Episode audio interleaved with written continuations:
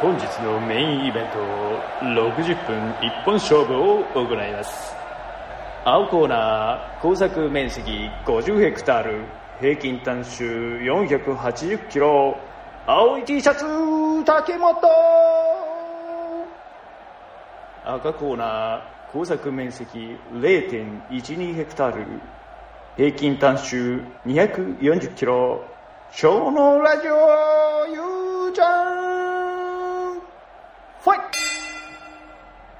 おい、青い T シャツ竹本。なんでお前有機栽培やんないんだ、こら。いや、僕、1.2ヘクタールやってますよ。じゅ、10倍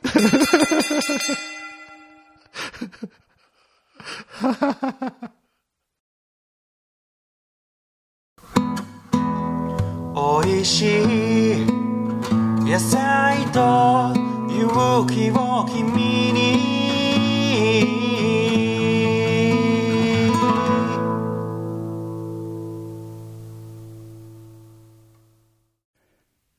はい、どうも、有機農業系ポッドキャスト、小農ラジオです。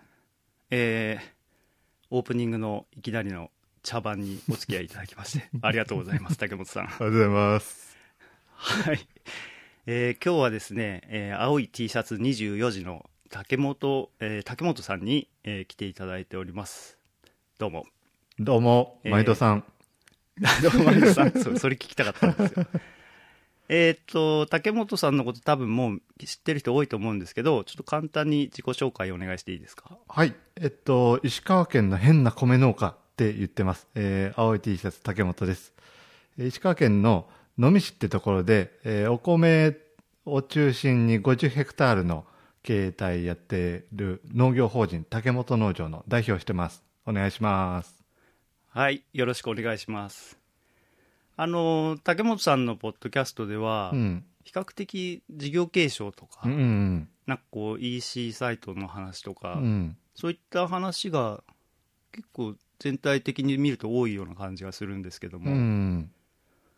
僕はあの単純にあの米米作りのことについてすごく興味があったんで、はいはいはい話したいなと思ってたんですけども 事前に聞いたらまず、えー50ヘクタール50ヘクタールですね。はいえー、とうちが、えー一旦2世ですねおー。もう自給用ぐらいしか作ってないんでうすけどもん。で、えー平均単種平均単種っていうのは、うんえー一旦1000平米でうん。何キロお米が取れるかっていうことなんですけども、うんうんうん竹本さんのところは、えー8票発表やね。8票ですよねあのいまだに農家は米俵1票60キロであ言そううんそう。そうですよね。この時代になっても。そう、キロで、キロで言われても、結局、表に頭の中で計算し直すじゃない。わかる。で480キロね、480キロですね。大体そちらの方だと平均的にそれぐらいな感じですか？平均的にこれぐらい取ってる感じですね。う。うんーん。なんか全国的に見るともう10票ぐらい当たり前みたいな場所もありますけどそれに比べるとやや少ない感じなんですか？そうやね。なんか、東北とか長野とかは、なんか、たくさん取って当然でしょうみたいな感じなんですけど、うーん。石川はなんか全体的にこんな、こんなレベル感でやってますね。それってなんかあえてちょっと抑えてそれぐらいにしてるんですか？それともまあ普通にやったら目いっぱいやってそれぐらいって感じなんですか？そうやね。なんか、石川やったら、まあ、品種的に倒れやすい品種が多いっていうのとか、台風っていうこともあってか、はいえっ、と、要は肥料を振ったらその分収穫期も少しずつずれるっていうのになってくると、その台風のリスクとかそんなのもあるんで、なんか、もっと収量取ったらいいのにっていうマインドにあんまなってないですよね。ああこう丈が伸びすぎると台風でこうベターってなっちゃうからそうそうそうそ倒れないように抑えるとちょうど8票ぐらいみたう。いなんそなもんですよね。うん。ちなみに品種は何を作ってるんですか？品種はね、全部数えるともううち10品種以上実は作っていますね。変な米農家ですか？ら そう。一番多いのはコシヒカリなんですけど、あやっぱりコシヒカリなんですね、はい。けど、うんイタリアのお米とか、スペインのお米とか、うんあーインディカ米とかも作ってるので、いやーすごいですよねそうやって作り分けると、うんまあ細かい話ですけどもみすりとかも結構大変じゃないですか大変です。全部めちゃくちゃ掃除しなきゃなんないそうそうそう。もうなんか、空きは、あの、稲刈りしてるのか、掃除してるのかみたいな、そんな感じになってきます。なんかコシヒカリもうちょっと残ってるけどこっちも刈らなきゃなんだから買ったらまたもう一回掃除してコシヒカリまたやんなきゃとか。そうそうそうそうそすげえ大変う。そう、うんもうでうちはコンバイン2台体制になってるんで、2台っていうのもなんか、あの、フルで動く1台と、おポンコツ1台っていうような感じで、で、フルに使うやつで基本回して、はい。で、えーあの、あともうちょっと残っとるけど、次の目、次の品種もタイミング的にかからんなんなっていう時にポンコツが出動してみたいな。なそんな感じで、すごいですよね。やっぱりあんまりなんだ買った後ってそんなに置いとけないからもうすぐ乾燥機の方も開けなきゃみたいな感じでそうです、そうです。バタバタってなるんですよね、うん。いやーもう想像するだけで。すごい。あもうあれですか？えー、たあ田植えまだ早いか。いつぐらいから田植え始まるんであすか？うちは田植え始まって今で、えっと、あ3日目、4日目ぐらいですね。あすみませんね。そんなクソ忙しいいです いやいやいや、大丈夫、大丈夫。大丈夫ですか？はい。あでね平均単種の話ですけど、はい。うちはマックス5票ぐらいなんですよね、ええもう 恥ずかしい話えですけどまあ悪いとね4票ぐらいになっちゃうっていうはい感じで、はいはいはい。でまあここは標高700メートルあって、うんまあ土中山間地なんですけどうも、ん。大体集落営農が8票ぐらい取るって感じなんですうよ、ん。多分同じぐらいだと思うんですけどもまあ8掛けぐらい本当は取りたいんですけどうも、ん。はい、あもちろんうちはあの完全有機栽培なんですけども、はいはいはいはい。だから、えー4票ですね、うん240キロと本はい、非常に寂しいんですけども、当やね。うんであのいやこれさっきちょっと茶番でもありましたけども、うん。実は1.2 ヘクタールぐらい有機でやってたっていうそうそうそうそうちの10倍 でこの話をちょっと聞きたいんですけどこれはもう。うん。うもうあの先代の時からもう有機でやってたとかなんですか？そうですそうです。親父の代からなんで、どうかな、30年ぐらいやってるって感じですね。うん。なんかそれを続けるっていうか、まあ、お父さんが始めたうんうんきっかけとかこだわりっていうのは何かあるんですか、そうですね。なんか、強いなんか思い入れがあるかって言われたらそうでもなくって、うんえーっと、これから勇気の時代が来るかもっていう感じで少はし取り組んで、これから来るかも、これから来るかもで 30年経ったみたいな。あそっか。あでも30年ぐらい前にそういうふうな思いで始められたっていうのがすごいですね、うんうんうん。その当時なんかまだ全然そういう雰囲気なかったような気がするんだけど、はいはいはい。やっぱりね、あの、石川で言ったら、アグリファンド石川っていう農家の集まりがいて、で、そこに所属してったら、あうん。割とこう、アンテナ高い人がおると、みんなそこに習って少しずつ、うーへー。と投資というか、そういうチャレンジをするっていうようなところだったので、はい。なんで、法人化とか、うん。あえっと、直接販売とか、はい。あ勇気とかそういうものもは割とおみんな同時期に早めに取り組んでるっていうところはあると思いますね。うんそうなんあの僕がいるこの白川町も有機ハートネットっていう、まあ、NPO があって、はいはいはいまあ、。それがあるので結構 I ターンの僕みたいな農家が多いんですけども、うん。もうちょうどそれもね30年ぐらい前にできた組織なんですうよ、ん。なんかそういう時代だったんですかね雰囲気だったのかななんかちょっとそうね。そういうのもい取り組んでいかなきゃみたいううな、ん。有機ジャス法制定された当初ぐらいの感じかもしれないですね。ううんん。あそうかそうか、うん。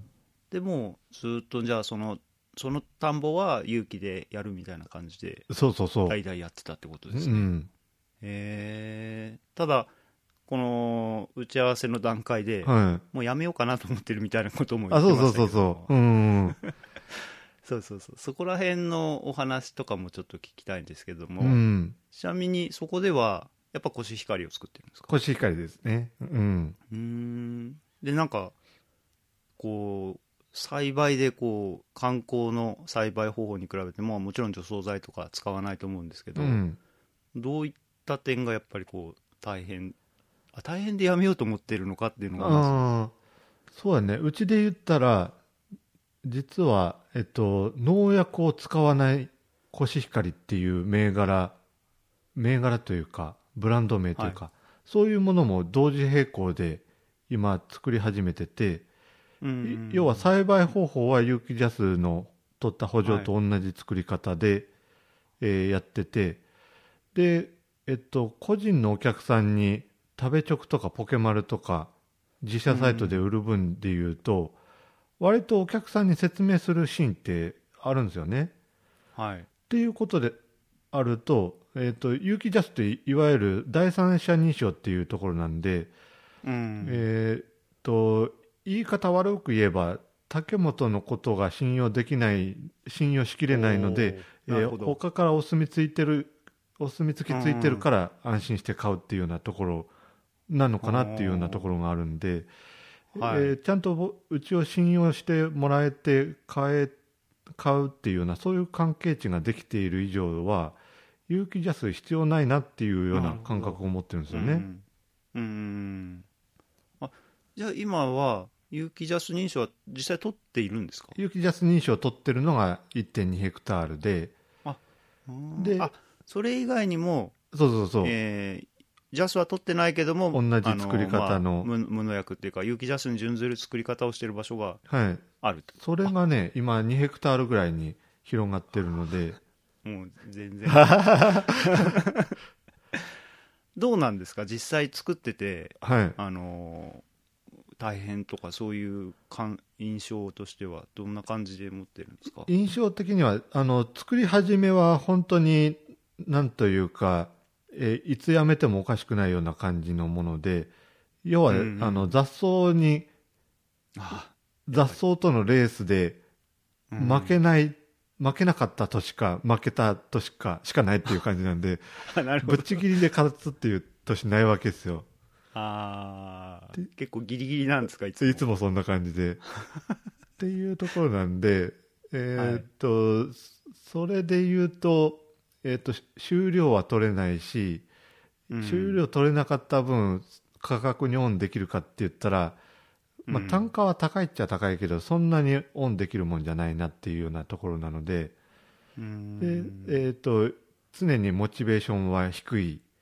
ああそうなんですか、けどあのそれなりにこう求めるユーザーさんもいるから、あまあやっとくかぐらいの感じだったんですけどどうかな。えっと8年前ぐらいかな、うん。に紙マルチ田植え機っていう田植え機を買って。写真でしか見たことないですけど。はいはいはい。あの田んぼ一面に紙マルチをパーッとこう貼るそうそうそう。紙を敷いていきながらその上にえー苗を植えていくっていうようなやつなので。ですよねあれ。そうそうそう。こんなうまくできるんだと思って、うん、それ導入してからは結構、えー、と雑草に負けるってことはほとんどなくなって、っていうところなんで、えっ、と有機ジャスの補助でも6票から8票ぐらいっていうところまでいけるっていうような感じになって、えー。これはまああの一つあるなっていうようなそんな感覚でやってるんですよね。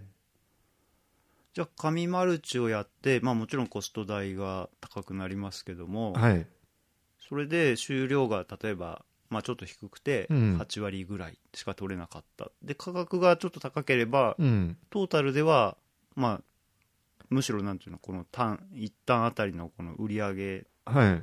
金額ベースでいうとそっちの方が良かったりするんですか？その方が年によってっていうところはあるんですけどいい年が多いですねああ、うんそうなんだそのそれ導入する前で言ったらえっと、それこそひどい時はあの4票切るような年なんかもあってっ なるほど。はい。ていう年もあったんですけどもそうやってこう収量も安定してきたっていうところもあるんで、うん。はい。い今までで言ったらもう取れなかった年想定でお客さんそんなに増やそうにも増やせれないし、問問い合わせ来てもおそんなにお答えできないっていう感じだったんですけど、うん。その辺プロモーションもできるようになったっていうところもいいところではあるんですよね。へえ紙マルチですか、うん。あれすごいですよね。あれなんかこう田植え機あの植える前に紙を敷くってことですよね。紙えっとね。敷いた上からプシュプシュってこう刺していく感じなんですか。そうそうそう。へえっ、とイメージで言ったらえううん。障子紙みたいなもんですよね。あはいはいはい指突っ込んでボソボソって穴開くみたいな感じで、ん。そんな感じで、えっと、植えていきながらマルチ敷いてその直後に植えてっていうようなはい。感じではい。同時並行でやるんで、えーっと紙が途中で切れたら田んぼの真ん中で、切れるあ切れるってあのなくなるってことですか？そうそうそうそう。畳んであるこうロールがなくロールがなったらなくなったらあ田んぼの中でーはい。泥びっこになりながら紙を交換するっていう 作業があるそれは嫌だ。えー、なんか途中でこうジャムジャムジャムジャムってなったりとかそういうトラブルってあんまないんですか？トラブルはもうつきものですね。あやっぱそう そうか。これちょっと多分ね結構イメージできない人多いと思うんですうけど、ん。まああの言うなればこう田んぼ一面にうん。あれ茶色いですよね確か。うちは黒いやつですね。あ黒いんだ。うん。黒い紙をビシッと引いてそこにこう突き刺すようにうん。お米の苗を植えていってで黒いことによってこう光を抑えるんですよ、ね、光を抑える。でうん。で、えー光が当たらないと雑草も生えないので、うん。でそのうちこのシートが分解してなくなるんですか？そうそうそう。成分解シートなんで。どれぐらいの期間でなくなるんですか？これ。50日40日50日かな？えー、じゃあもうあれですね。中干しぐらいまではまだ残ってるって感じなんですね。そうそうそうそうーん。でもうその分解すると完全に普通普通な感じっていうか全然なくなっちゃうわけですね。うなんかしちゃったんけっていうぐらい普通の田んぼですね、へー。うん。あそうなんだ。あそうやってやるんですね、うん。写真でしか見たことがなかった、うん。でもなかなかね、うん。植えるのも技術がいって、えーっと操縦の仕方が下手をすると、うん。えっと、その紙を引っ張りながら走っちゃうことがあってうんうんうん。なんかありそうそれ。なんかウェディングドレスみたいな状態になって苗植えたのに苗苗もベタっとその紙に巻かれていったりとかっていうのがあるんで、発狂しそうですね。そうですそうです。へえそれはすごい。あそうなんですね。あれなんかこう机上の技術なのかなと思ってたけどやっぱちゃんとやってるやってるんですね結構。そうだね。うんあれ田植え機になんかアタッチメントをつけることでその紙マルチができるようになるんですか？もう専用の田植え専用の田植え機なんでうちは田植え機なんだ。田植え機2台あるって感じですね。うーん。そうか。じゃあ、まあ、草対策はなんとなく分かったんですけど、うん。あと肥料面とかはその観光のやり方に比べてどういうふうな違いをやってる違うやり方やってるんですか？その辺はね親父の代はなんかすごく試行錯誤したところはあるんですけど最近は、あの農協さんの有機資材でもいいものが、はいはい。安定していいものが出てきたっていうところがあるんで、うんうんうん。それを使ってやってるっていう感じですね。うーん。その使い方にじゃあそれほど難しくもなくも割と質のいい肥料がもう出来上がってるって感じなんですね。そうそうそうそあー結構有機ので失敗するのって結構なんか生っぽいものをあんまり直前に入れちゃったりとかして、うん。なんかもうガスが湧いてみたいなのがあるんですけどうも、ん。そういうのはあんまりないそういうのはあんまないですね。うーん。そうか。じゃああのー栽培の途中の、まあ、管理って言っても、まあ、水管理ぐらいしかもうないと思うんですけども、うん。そこら辺はほとんど観光とあんまり変わんないようなやり方でそうやってるんですか？そうそうでえっとその紙マルチの田植えの場合で言ったらはい。えっと田んぼを植えるときにちょうど水を落としてうん。でえっと植えるんですけど、はい。えー田んぼがカラカラに乾くと髪が髪が乾いて風で飛んでっちゃうんでめ めくれちゃうっていう。うん。はいはいなんで程よい湿り気が欲しいんやけど水を当てちゃうとまだ、あの土ともくっついてないんで浮いちゃって浮いて流れていくんでそれも意味ないっていうところなんで、はい。植えて1週間ぐらいはなんか胃がキリキリするやつですね。うわーそうなんだそれは。確かに。なんか気を使うポイントがなんかの農業じゃないっていうかうん。農作物じゃないところっていそうのがうん。不思議な感じがしますね、うん。なんでで天気予報とかを見てこう、うん。雨が雨が23日後にまとまって降りそうっていう日を狙ってや,、やろうとしたりとか そういうのもあったりするんですけど、えー。それは結構大変だな。で今じゃあその有機ジャスが1.2ヘクタールと他にもその無農薬の栽培が2ヘクタールぐらい。そうです、うん、で3.2ヘクタールぐらいはじゃあもう全部紙マルチでやってるって感じ。そうそうそへえで大体、えー、6票から8票ぐらい。うそんなとこですね。うーん。であのーまあ、ちょっとこの今うん。緑の食料システム戦略。っはいはいはいてあるじゃないですか、うん。まあ、これでこの間ちょっとせっかく僕も呼んでもらったのになんかちょっと全然いけなかったんですけども ちょっといろいろあのすごい面白い話してるなと思って聞いたんですけども 結局この緑の食料システム戦略っていうのは、まあ、な何かというと、うん。まあ、こう脱炭素うんに向けての、まあ、農業も脱炭素ないろんなことや取り組みましょうっていう中の一つに、うんまあ、2050年までに有機農業の割合を25%まで増やしましょうっていう、はい。まあ、壮大な壮大なね。テーマがね掲げられているんですけど、まあ、それ以外にもねいろんなのがある中の、まあ、一つではあるんですけども、まあ、実際問題これができるかどうかっていうとか、うんやった方がいいとか悪いっていうことではなく、うん。単純にこれを実現すると思うとやっぱり結局米なんですよね。米が米が頑張れば、ね。うん。いきなりゲームチェンジすると思ううんですけども、ん実際問題、うん。そうやってじゃあ自分のところの25%、うん。50ヘクタールの25%だから7.5ヘクタールとか、うん。有機に切り替えようかなとかそういう考えって竹本さんあります？今んとこ全然ないですね。それはなんでですか？そうえっと紙マルチの田植えは結構植えるタイミング、植えるタイミングとか植えた直後のうん。気をつけなきゃいけないポイントが多いんで。でそうですね。えーっと植えるのは従業員の子ががはい。植えるんやけども、悲鳴を上げてるんやってね。これ これまだやるんすか？みたいな感じになっとるし。なるほど、うん。はい。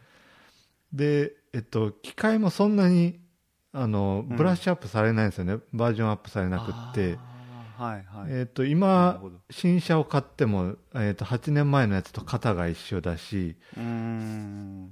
8年前どころかどうだろうっていうぐらいあ発売当初から多分型変わってないんじゃないかっていうぐらい変わってないですよ。確かにあんまり聞かないですからね。そうそうそう。やっぱり少しずつユーザー増えてるって言ってるんですけどもそれでもうん。全然台数っていう台数じゃないんで、うーん。でバージョンアップされないしうん。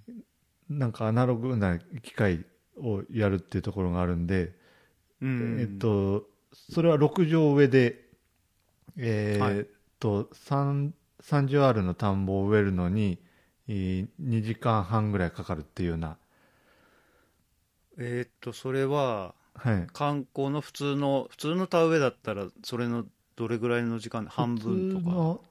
観光のやつだったら8畳上の同時に8列植えれる田植え機でやって、3単ださ 30R やったら1時間ぐらいで植えれるっていうところなんで。3分の1ぐらいの時間で終わるんです、ね、そうそうそうそうっていうところなんでなんか単価が高くてえそういう、うん。そういうのを求めてるお客さんがいるっていうう最大限の理解で現場もなんとかやってくれてるみたいなところがあるんでなるほど。なんか爆発的に有機農産物のが欲しいみたいなニーズがガーンと上がったら検討の余地はあるんですけれども、今のところはその兆しもないしなっていう感じですようね。ん。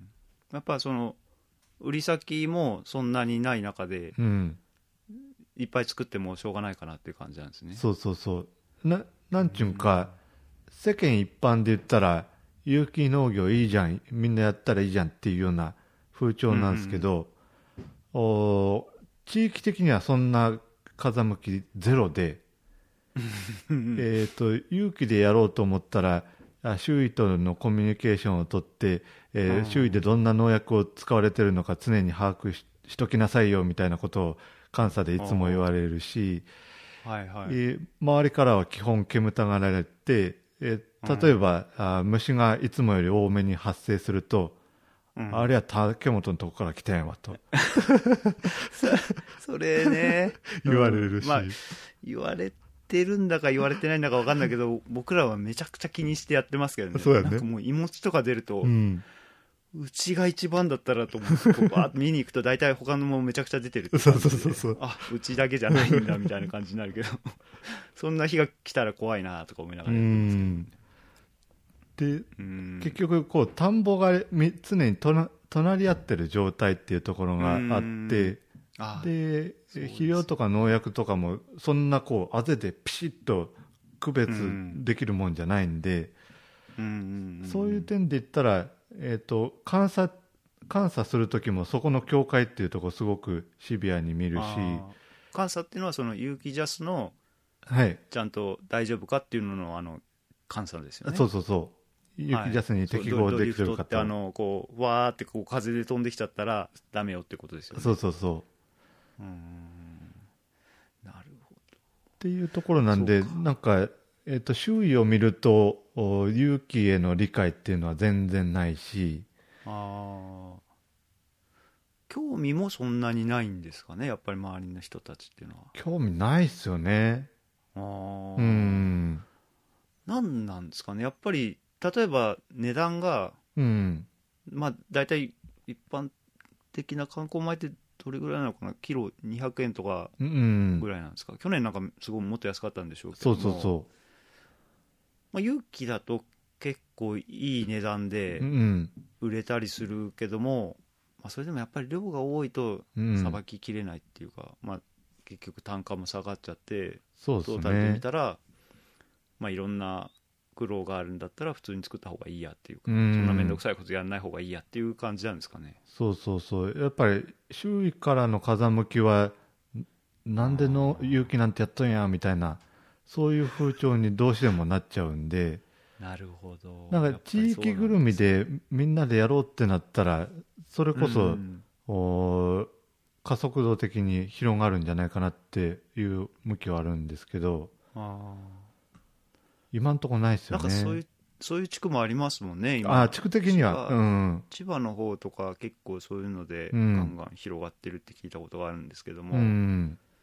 ーん石川でも、えっと、白衣市ってとこが自然栽培っていうところに注目して市を挙げてやってるんですけれどもうんおまああの直接聞いたわけじゃないんで噂程度の話なんですけどもお自然脳疲れっていうのが 白衣では発生する。話聞いたことありますけど。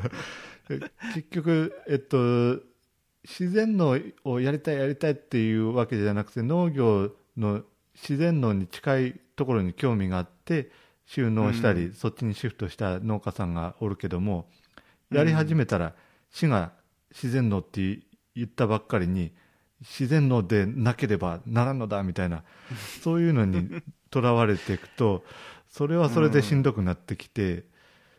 な魅力は感じるるけども、それにとらわれたらしんどいわみたいな、うん。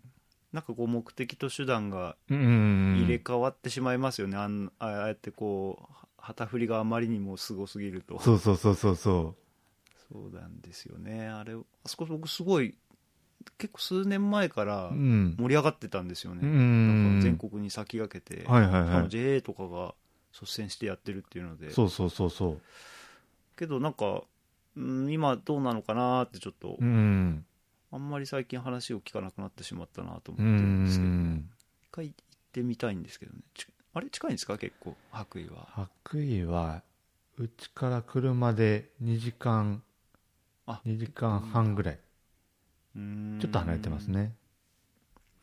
なるほど。うん。ああそうか。なんか思ったより単純にあの悪い意味じゃないですよ、うん。ただ興味がないんだなって今思って 勇気の 米作りというものに関して、うん。僕はなんか面白いからやってるみたいなのもあってまあ単収低いんですけどもうん。自分でちょっと分かってるんですよねなんで低いのかっていうのは、ちょっと手が回ら回ってないだけなんですけども、うんうんもう草を抑えるのは完璧なんですよ。もうあのうちはもちろん紙マルチもしないんですけど、全然ほとんど草は生えないんですけども、うん。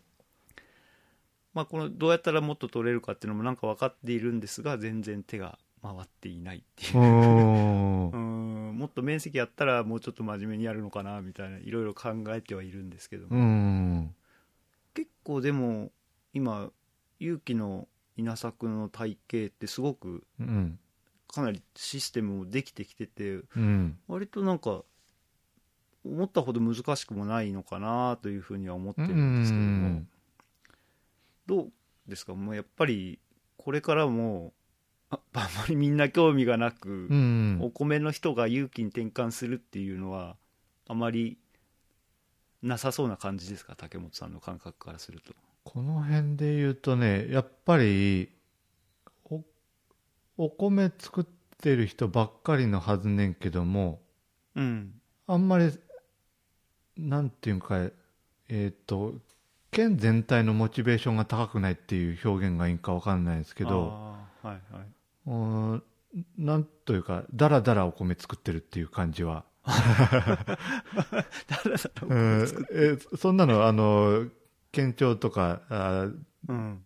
全の石川県本部の人に言ったらボコボコに言われちゃうけども けどそんなに そんなに力入ってるとは思ってなくってはい。えーっとまあ旗振り的にはあの SDGs だなんだとかっていうのも含めてこういう米作りをみんな頑張ろうぜって言うけどもみんななかなか現実そうはいかんわいねみたいなことを言ってのらりくらりと、指導通りのやつに、えー準じれず収量もなかなか上がらず品質もおまあ劇的に悪くもないけどそんなに良くもなくっていう。うん。っていうところに甘んじてるところはあるんで、なんかもうやっぱり米作りってもう長い長い歴史とうん。ノウハウの蓄積がめちゃくちゃあるじゃないですか、はいはいはい、もう全ての作物の中で一番ノウハウがうん、高まっててもうみんななんだ大大きな失敗ってしないじゃないですか。ああそうですね。うんもうめちゃくちゃやってももうプラス10%ぐらいまでいけるうん。かもしれないけども、すごいサボってもこれが半分になることはない。ああそうそうそうそうそう、体型がもうできちゃってる中で、うん、今更なんか変えなくてもいいかなみたいなところはあるあるんですかねやっぱり。いやと思いますね。うん。うん。これからこうぐっと勇気勇気のお米で勇気が増えるってなったらうん。なんというか悪いシナリオでしかそういうのはあんまり想定できなくって、うんうん。えー要は肥料とか資材が高騰ああそうそうそうそ高騰し続けてうそうなんですいよいよ有機でやった方がコストパフォーマンスいいぞとかそういううん世界になったらありえるのかなっていう、結局なんかネガティブ要素がないとうん。切り替えないぐらいなそうそうそうそうそう。選択肢なのかなっていうふうに今ちょっと聞いてて思ういました、ん今んとこそんな感じですね。うん肥料は高いし米価は安いし もうんうそうそうちょっとやってらんねえからもう。うん。鶏粉入れてちょっと単価1.5倍2倍ぐらいの米作ってうん。収量低くてもまあいいかみたいな感じでね。そうそうそうそう。そうか。うーん。まあでもそうですよね。うん。やっぱりあとはあの日本にお日本における有機農業に有機農産物の立ち位置っていうのがうん。ないっていうところが問題だと思いますね。ううん。ん、要はあアメリカで言ったら健康のために有機農産物が推奨されて、でヨーロッパは環境っていうところが、フォーカスされてあなんかそうスタンスの違いありますよね。で日本はファッションだと。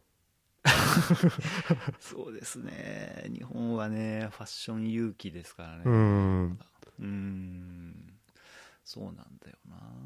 まあそうなるとね本当にやっぱり高いしみんなあんまり買わないみたいな感じ、うん。みんなが選ばないっていう感じになっちゃいますよね。そうそうそうそう。うん。なるほど。ちなみにまあ悪いシナリオだとしても、うん。今結構化成肥料どんどん上がってるじゃないですか、はいはいはい。そんな中でどうせだったらもうこのまま鶏粉でなんとか頑張って作りこなしてせっかくだからじゃあ勇気でみたいなうん。機運っていうのはあんまりまだないですか？そこまでせ逼迫はしてないって感じですか？そうですね。うん。うーん。ちなみにあのこの間農業新聞でたまたま見たんですけども、結うんその農家に、えーアンケートしたら、うんえー、46%の、まあ、こ米農家なんですけど、うん農家は堆肥を使わずっていう風な記事も見たんではいすけども、はいはいはい高本さんのところは堆肥は使ってますか？堆肥使ってますね。うん。ああそれは秋にあの栽培終わった後に入れる？うちはね春にやってますね。うん秋にやりたいと思いながら作業的にあ春になっちゃうって感じ。うーん。これはんどうどういう堆肥ですか？牛糞ですか？鶏粉ですねあ鶏粉、へうん。えじゃあやっぱマニュアスプレッダーとかを持って堆肥を散布してる感じえっとね鶏粉がペレット状にもう成形されてるやつを買ってっはい。ていうとこなんで堆肥の中では割と高い方なんじゃないかなっていう感じだね。うーん。でブロードキャスブロードキャスターで巻いてって感じで。あブロキャスで。それはやっぱりこう鶏粉ってことである程度こう肥料成分を期待してるって感じなんですか？そうですね。うん。ん。そっか。実際ねその新聞記事によると、うん。やっぱりこの労力がうんすごいとうんいうことで,、でい入れなくても別にできてるから入れない。書いてあってまあ入れなくてもできるんだったらそりゃあんな大変なことしないよなって感じですけどやっぱり堆肥まくのっていうのは、うんぱすごい大変な作業っていう感じなんですか？観光農業の人からすると。まあそうですね。量が桁違いですもんね。うん。そうそこら辺は。でも堆肥入れることで、えー田んぼの質が良くなるっていうような実感とかっていうのはやってる人は分かってると思うんで。はいなんでアンケートの回答した人がどんな人かはちょっと分かりきらないんですけどうも、ん要は表現的な感じで言ったら兼業農家さん的なああそういう人らやったらさすがにする時間ないよなっていうのは感じるところですよね。まあ最低限の作業でね、やりたいですもんね。なんか2776人のアンケートって書いてあるけど、まあ地域もうどん。ういう属性っていうか、あれも全然わかんないから、なんとも言言えないんですけども、そうですよね。じゃあ、まあでも半数ぐらいの人が使ってないんだなと思って、う結構んびっくりしたんですけども、ういんや、それで、うん。僕はあのまあ勇気でやってるんですけども今うん。こう結構堆肥を作って販売もしてるんですけども実際にうん。あのーその堆肥をこううん。結構手間かけて作るとそれなりにいいものができるんですうけどもん。単価的にも結構高くなるんですうよん。でも堆肥ってすごいもうめちゃ安なイメージ強いしああそうですね。うん。まあ取りに行ったらタダでいいよっていうような場所もうん。まあ中にはあるし、うん。まあ高高くても軽トラ1杯どう？軽トラ1杯2000円とかですかね高くうて、ん2000円だったら結構高いなって感じしますよね多分、そうやね。やっぱタダでもらえるところも多いしうん。この辺はあんまあんまないってことはないか。うちもあの近くのしいたけ菌床をやってた人からはい。あの廃用があ廃廃菌床をもらってうん。巻いてた時とかもあったんで、うん。それはもうあの捨てさせてくれみたいな そういう感覚なんですよね。うん うんそうですよね。まあそんな構築連携って難しいですよね。なんかこうかあの同じとこ見てるのに全然こう考え方違いますから、ね、そっか。じゃあうん。でその堆肥の値段とかってどうやって決めたらいいのかなと思ってる時に、うん。その観光の人たちがこう肥料代みたいなのをうん。どうどうやって捉えてるのかなっていうのにちょっと興味があるんですけども、うん。例えば、えー単あたり、まあ、8票取れるじゃないですか。480キロ、それでまあ例えば200円だとしたら、まあ、10万円とかじゃないでうすか、ん。そのうち何パーセントぐらいはこう肥料代に回していいとかなんかそういう計算とかってあるんですか？はあ。そういう考え方多分ね 結果だからあんまりしないと思うんですけども。そうやね。うちもねけ結局結局これまでずっとしてきたやつっていうのをベースで考えてるっていうところなんであんまり考えてないんですよね。い予算管理というか。うん、うん。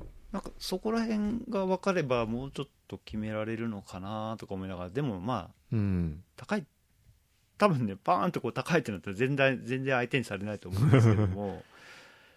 まあなんかちょっといい堆肥作って、うん。まああんまり高いともちろんダメなんだけど、うん。適正な価格で買ってもらえるこの妥協点みたいなのを見出して、うん。でやっぱその家畜粉ももう日々ものすごい量出てくるじゃないですか、はいはいはい。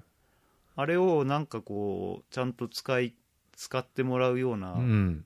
形にしたいなと思ってて、うん。あのまあ、地域の堆肥センターとか、うん。ああいうとこって多分結構堆肥車がふん詰まり状態になってて あん中にボワーっていっぱいあるんですよ、うん。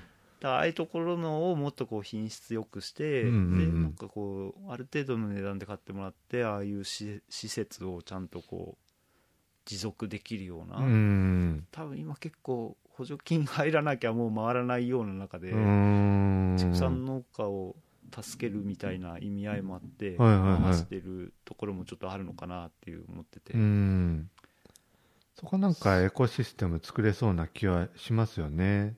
うん。伸びしろというか。うん。なんかねやっぱりやっぱ農家は品質のいい堆肥うん欲しいじゃないですか、はでまあ今ちょうどこう化成肥料の値段がいうん上がってる中で、まあその鶏粉とかだったらまあ養分的にも結構うん。ちゃんとあるしまあそれはまあ窒素だけじゃなくいろんなもん入ってきちゃうからうん。単純に計算はもちろんできないとは思うんですけどももうちょっとねなんかそこら辺をお互いにいい形になって、うん。ちゃんと適正な価格で買ってもらったりできないかなとかう思んってるんですよね、まあそれにはやっぱり米ですよ。おこ田んぼの人に使ってもらわないとっていううんそうですよね。堆肥って結局一言で言ってるんですけどなんかピンキリ感が激しくって。めちゃくちゃありますよね。やっぱそうですよね。うん。品質の良し悪しって、うん。なんか昔の農家ってうわくくっせえなこの体これいいなっていう。臭いのよくないから。全然それよくないからって思うんだけど、うん。昔の人たちってうわこれ効きそうだなっつって、うん。なんかちょっと喜んじゃったりするんだけども あれただただ単純にまだ未熟なだけで、うん。そんなの入れたら大変なことになりますよって思うんだけど、うん。でうちのなんかだともうサラサラで全然匂いもないんですよね、はいはいはいはい。まだ分かる人は「おこれすごいいいね」って言ってっててくれるんですけどもうーんまあでもなやっぱりちょっと手間がすごいかかっちゃうんで、うん。なんかこう妥協点みたいなのを見つけてこう農家とうん。畜産のうん。こう間になんかそういうちゃんと堆肥を作る人がうん。うん必要じゃないかなと思うんですよね。もう畜産農家がやっぱり堆肥の品質のことまで考えて堆肥作りってすごい難しいんじゃないかうな、ん。確かに確かに。うん。うん。なんかこれ思ってた趣旨と違う方向に話してるんですね今。完全に僕が自分の頭の中を竹本さんを使って整理してるっていうフェーもズになってますけど。でも思うとこは分かりますね。うん。うん別にみんなが勇気になったらいいっていうふうには全然思ってないんですけども、うん。なんかせっかくある資源をもうちょっとこううまく回る仕組みがうん。できてみんながこうハッピーになればうそれんでいいかなぐらいな感じで僕は思ってるんですけども。うん。うん。やっぱ堆肥って結局即効性がないっていうことも含めて普及されないっていうところはあるかもしれないですね。うんそうだからつ使う側も結構技術がいるというか、うん。やっぱ温度が上がってこないと効かないから、うん。効かないからバーンとこういっぱい入れたらなんかこう温度上がってきた時バーって効いてどんどんどんどん伸びちゃって倒れちゃったみたいな、うん。絶対あると思うんですようね、んだけどなんかまあ分かってる人たちはまあこう知力も上がるし、うん。まあついでに肥料分もあるよみたいな感じでうん。使っていいけたらいいのかなっていう。うん。うん。いやー面白いな。うん。ゆうちゃんが取った土壌医っていうのはその辺なんか理論理論立てて説明できるっていう資格っていう感じですか？そうですね。土壌医はもうあの化成肥料側のアプローチもあるしあその堆肥のアプローチもあるしで、両方があって、ううんんとまあ、堆肥の部分は僕は他で結構いっぱいいろいろ勉強してるから、うん。本当になんか導入部分だけっていう感じはするんですけどうも、ん。でも両方がねこうちゃんと入ってるんであれ取ることによってすごくこうベースアップになると思うんですよね、うん。全体的な。うん僕も化学技術の知識が全くなかったんですけど、はいはいは何がこう即効性でこれが遅効性でとか、いうん。なんかそういうのがすごい分かってあだったら対比だったらこれをこうやってリプレイスできるのかなみたいなのが、分かってっちゃ面白かったんですよ、竹本さんもどうですか？いいですよね。結局なんか土作りにこだわってますみたいなことを言っとってもうん。言語化能力は乏しいわけですよね。親父と話しとってもあ,、この田んぼのあの感じやわみたいな でで僕も、ね。まあ親子やからあああの感じやなとかっていうのは言えるけど、うん。それってなんかあんまり科学的じゃないしううんん。そこら辺なえやっぱうちもこうえっと堆肥をこう長年使い続けてきたことによってはい。知力が上がってるっていうことがどれぐらい上がっとるんかっていうのがあ分かりきってないところがあってはい。なんでえっとある年になったら稲ペシャンってなってしまってあではい次のはい年抑えたら、あーその年の気候もあるんかもしれんけど全然収量落ちてとかそういう試行錯誤をしてたりするんではい。本当にこだわるんやったらもっとお学ぶべきなんやろうなってところは思ってるところなんですよね。構あの竹本さんぐらいあのずっとやってる人だったらもうほとんど分かることだと思うんですけど割とね僕も勇気の部分のページを見ててもあそうなんだみたいなう発ん見がまたあったりして、うん。なんかああやって体系だってこう農農学っていうかまあ土壌医っては言ってますけどうん。植物整理とかも全部入ってるんで、うん。ああいうなんか体系だった勉強しかも試験があるみたういな、ん。なんか今更ながらすごい面白いし。うん。うん。もう別の番組でも言ったんですけどもう全農家が受けるべきじゃん。思うぐらいに、うん。あれはねすごいいいあのいい面白いですよ。でなんかこううん。共通言語ができるんで、う会話がしやすくうなるっていう、ん。そうですよね。うん、解像度が上がった状態でものを見れるようになるんで、うん。